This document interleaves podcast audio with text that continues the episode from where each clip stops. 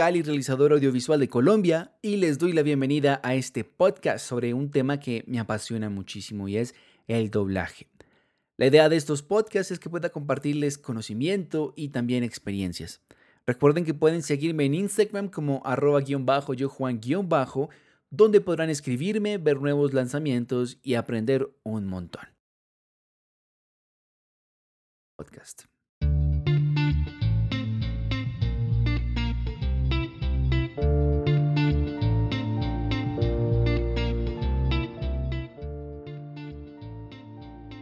Es la industria del doblaje.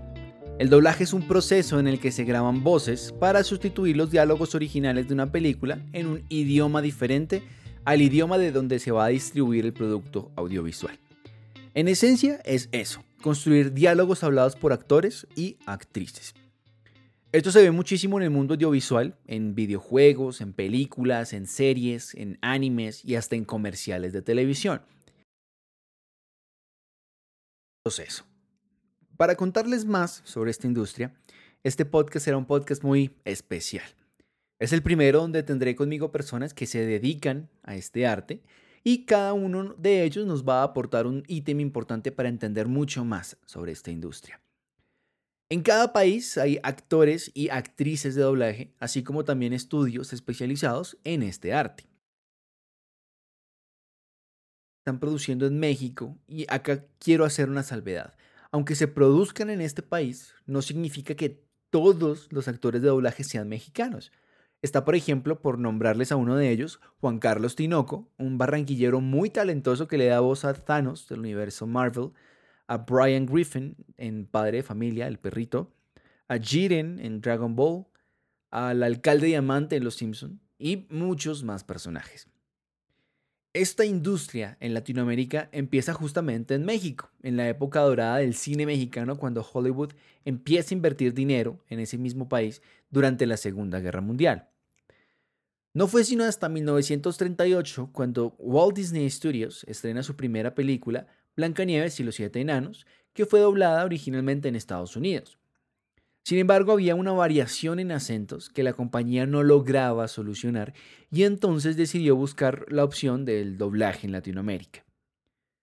Llega a los cines Dumbo, la primera película doblada en Argentina por la empresa argentina Sonofilm en 1942, y la Metro Goldwyn Mayer envía desde Nueva York al primer elenco de actores de doblaje a México para poder doblar sus películas y los cortos de dibujos animados como Tom y Jerry que fueron distribuidos en América Latina. Y desde allí, la mayoría de los doblajes se estaban grabando en México para los países hispanohablantes del mundo. En sus inicios, esta industria, la industria del doblaje, representaba retos para los actores y las actrices debido a que el material visual con el que se contaba era fotográfico y no digital como hoy en día. Los actores y las actrices tenían que memorizar varias páginas completas de texto que luego eran grabadas. Esto implicaba que antes de pasar al estudio de grabación, tenían que ensayar las escenas para poder lograr después una buena sincronización con los movimientos labiales de los personajes originales. Tras semana de trabajo dando como resultado producciones muy bien hechas. Con el tiempo y como siempre les digo, la tecnología trajo muchas mejoras y facilitó el desarrollo de este trabajo. Ese es en resumen lo que fundamenta a la industria del doblaje. Voces de Mario Castañeda y de José Luis Orozco, dos actores de doblaje de México que hemos escuchado desde siempre en nuestros programas favoritos, en nuestros videojuegos, en las películas, en las series. Y los quiero invitar a que se pongan cómodos y escuchemos los aportes que tienen ellos sobre la industria del doblaje, además de divertirnos bastante escuchando su talento. Les quiero presentar entonces a nuestro primer invitado, pero voy a dejar que sea él quien se presente. Hola, ¿qué tal? Soy Mario Castañeda, actor de doblaje. Desde hace 36 años eh, trabajo en la industria mexicana de doblaje aquí en México. Bueno, Mario, bienvenido a este podcast. Gracias por estar con nosotros. Y empecemos por una pregunta sencilla. Cuéntanos cómo empezaste la industria del doblaje. ¿Cómo inicié en el mundo del doblaje? Bueno, pues muy sencillo. Yo soy actor, eh, mi vocación es entretener, entonces eh, descubrí mi vocación y estudié la carrera que tiene que ver con ella, que es arte dramático. Entonces, eh, después de la carrera conocí el doblaje, que es una especialidad de la actuación, y me acerqué a buscar trabajo. Lo conocí desde que estaba en la escuela, así que ya conocía gente. Entonces me acerqué y muy pronto, casi de inmediato, empecé a trabajar. Y cuando me di cuenta, el doblaje ocupaba todo el tiempo dedicado al trabajo, así que pues aquí estoy 36 años después, sintiéndome realizado como persona y como profesional. Un montón de personajes que yo creo que todos te recuerdan por Goku, por ejemplo. Cuéntanos qué personajes has hecho y cuál es el que más te gusta. ¿Qué personajes he hecho? Bueno, son muchos años en el doblaje. Ha habido muchísimos personajes. No los recuerdo a todos, pero más o menos en un orden como cronológico. Eh, lo primero que grabé, el primer personaje fijo que tuve fue los poderes de Matthew Starr. Yo era Matthew Starr. Luego vino Bruce Willis en Luz de Luna. Eh, luego vino Los Años Maravillosos, MacGyver y infinidad de series, películas, caricaturas. Por allá llegaron Los Caballeros del Zodiaco. Soy canon de Géminis. Saga, te odio, Saga. Después llegó, eh, no sé, por ahí Dragon Ball, Goku. Gohan, Krillin, cuidado, es Freezer. Y muchísimos más. Eh, no sé, Sabranigan, por ejemplo, de Futurama. Keith, tuve sexo con una mujer. Avisa a la tripulación. A Mark Ruffalo, eh, Bruce Banner, Hulk. Ese es mi secreto, capitán. Siempre estoy enojado. No tengo favorito, no, no tengo uno que me guste más que el otro o que me apasione más que el otro. La verdad es que lo hago todo igual. Yo amo mi trabajo y soy feliz haciendo mi trabajo. Por supuesto, Goku es importante para mí porque gracias a Dragon Ball he podido visitar toda Latinoamérica y toda la República Mexicana eh, en las convenciones y expos, etcétera. Pero, pero fuera de esto, como trabajo, Goku es tan importante como cualquier otro personaje que he grabado. Bueno, Mario, yo creo que ese amor que sientes, que sientes tú por los personajes lo transmites a quienes, a quienes crecimos con estas series. Después de escuchar el talento tan increíble que tienes y de que muchas de las personas te hemos escuchado, algunas sin saber de pronto quién está detrás de las voces de estos eh, personajes que nos apasionan, ¿qué cualidades debería tener una persona que quiera dedicarse a esta industria del doblaje? Ah, las cualidades que debe tener una persona que quiera dedicarse al doblaje es obviamente la vocación, primero que nada. Tiene que haber esta vocación de entretener, de actuar, de pararte en un escenario con un público en vivo, enfrente, y obviamente eh, necesitas estudiar todo lo que tiene que ver con la carrera. Cualquier voz funciona, no hay que tener una voz especial ni cosa que se parezca. Eso es importante, me parece muy importante resaltar ese punto porque muchas personas creen que para dedicarse a esta industria su voz tiene que tener un timbre especial o sonar de cierta forma para acomodarse a, lo que son las voces de personajes eh, o series o videojuegos. Ahora que estás con nosotros, Mario, ¿qué consejos o qué consejo puedes darle a las personas que quieren dedicarse a esta industria y todavía de pronto no saben cómo, cómo empezar?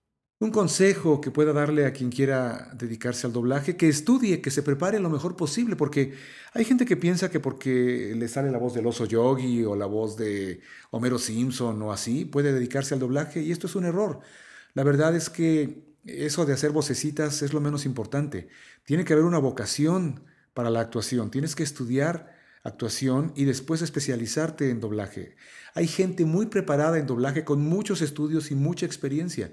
Y si no estás preparado, vas a tener que enfrentarte a gente muy preparada sin las herramientas o las armas para competir por un personaje nuevo, por una voz nueva, por una princesa de Disney, etc. Entonces necesitas estar lo mejor preparado posible. Eso es algo que no puedes eludir. Ese es el mejor consejo que podría darles. Prepararnos yo creo que es la clave para absolutamente cualquier vocación. Prepararnos para ser doctores, prepararnos para ser productores audiovisuales, para ser actores, actrices. Eso es sumamente importante y bueno Mario, te doy las gracias por acompañarnos en este podcast. Eh, abro el micrófono para ti, para que digas tus redes sociales y le des un mensaje a quienes nos escuchan. Y bueno, pues eh, yo soy Mario Castañeda, actor de doblaje, locutor, utilizo mucho Twitter, ahí me pueden encontrar como arroba ccp-mario o en Instagram soy arroba mario-c-castaneda. Les mando a todos un, un saludo, muchísimas gracias, les mando un kamehameha con mucho gusto y hasta siempre. Gracias. Bueno, Mario, muchísimas gracias por acompañarnos en este podcast. Ya saben, amigos, es muy importante prepararnos.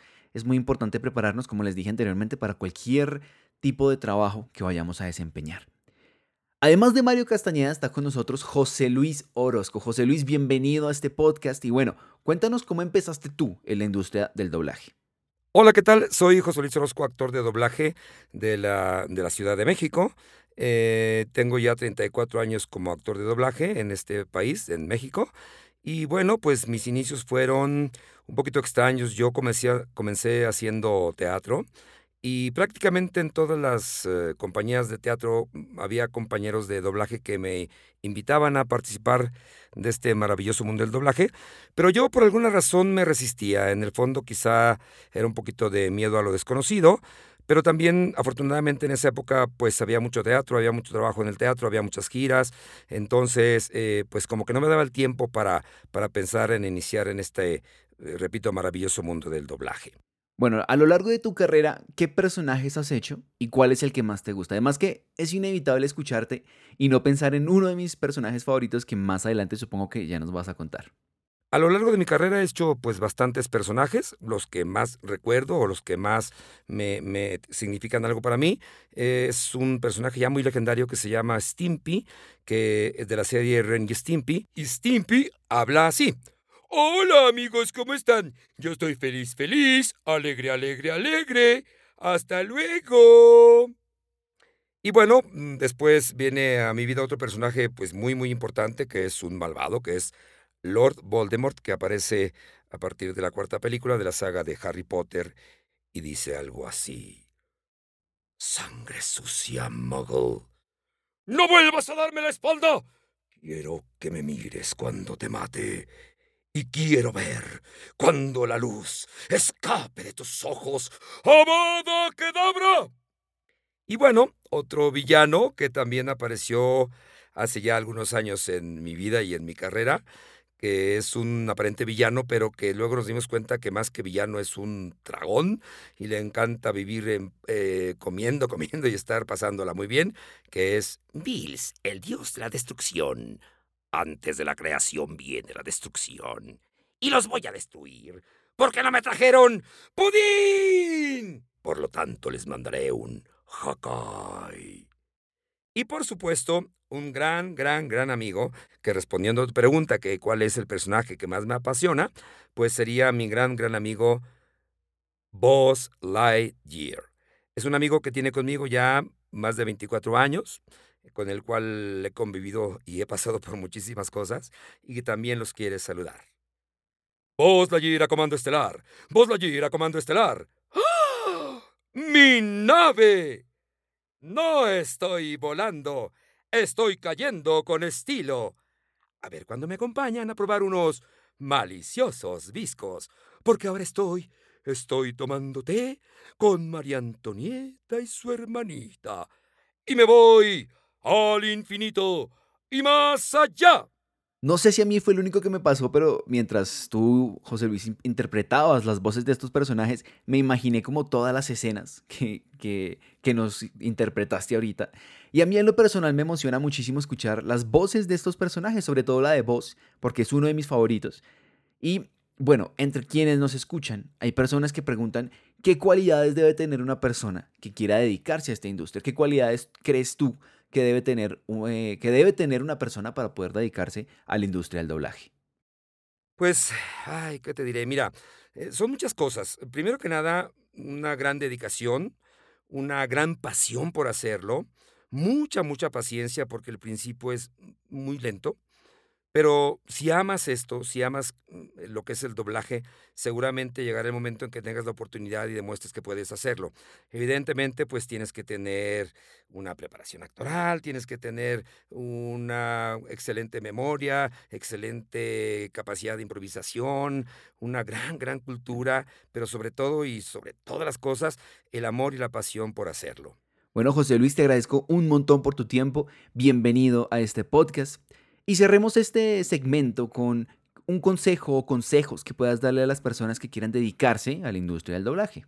Y bueno, el consejo que podría darle a quienes piensan dedicarse a eso es justamente eso, que se preparen en, eh, en la actuación, que se preparen en voz y dicción, que tengan una, una, vida plena en cuanto a conocimientos en general. El actor, el actor no solo de doblaje, el actor debe tener una cultura general amplia, debe leer mucho, debe cuidar mucho su, su voz, eh, su día a día para tener eh, to, todas tus armas al momento en que las vas a ocupar. Y un actor de doblaje, pues con mayor razón.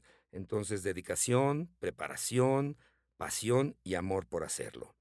Bueno, como dice José Luis, leer y tener una cultura general, a, a, sumado a esto una buena preparación y amor por hacerlo, es lo que puede construir la, la carrera de cualquier profesión, como les dije anteriormente.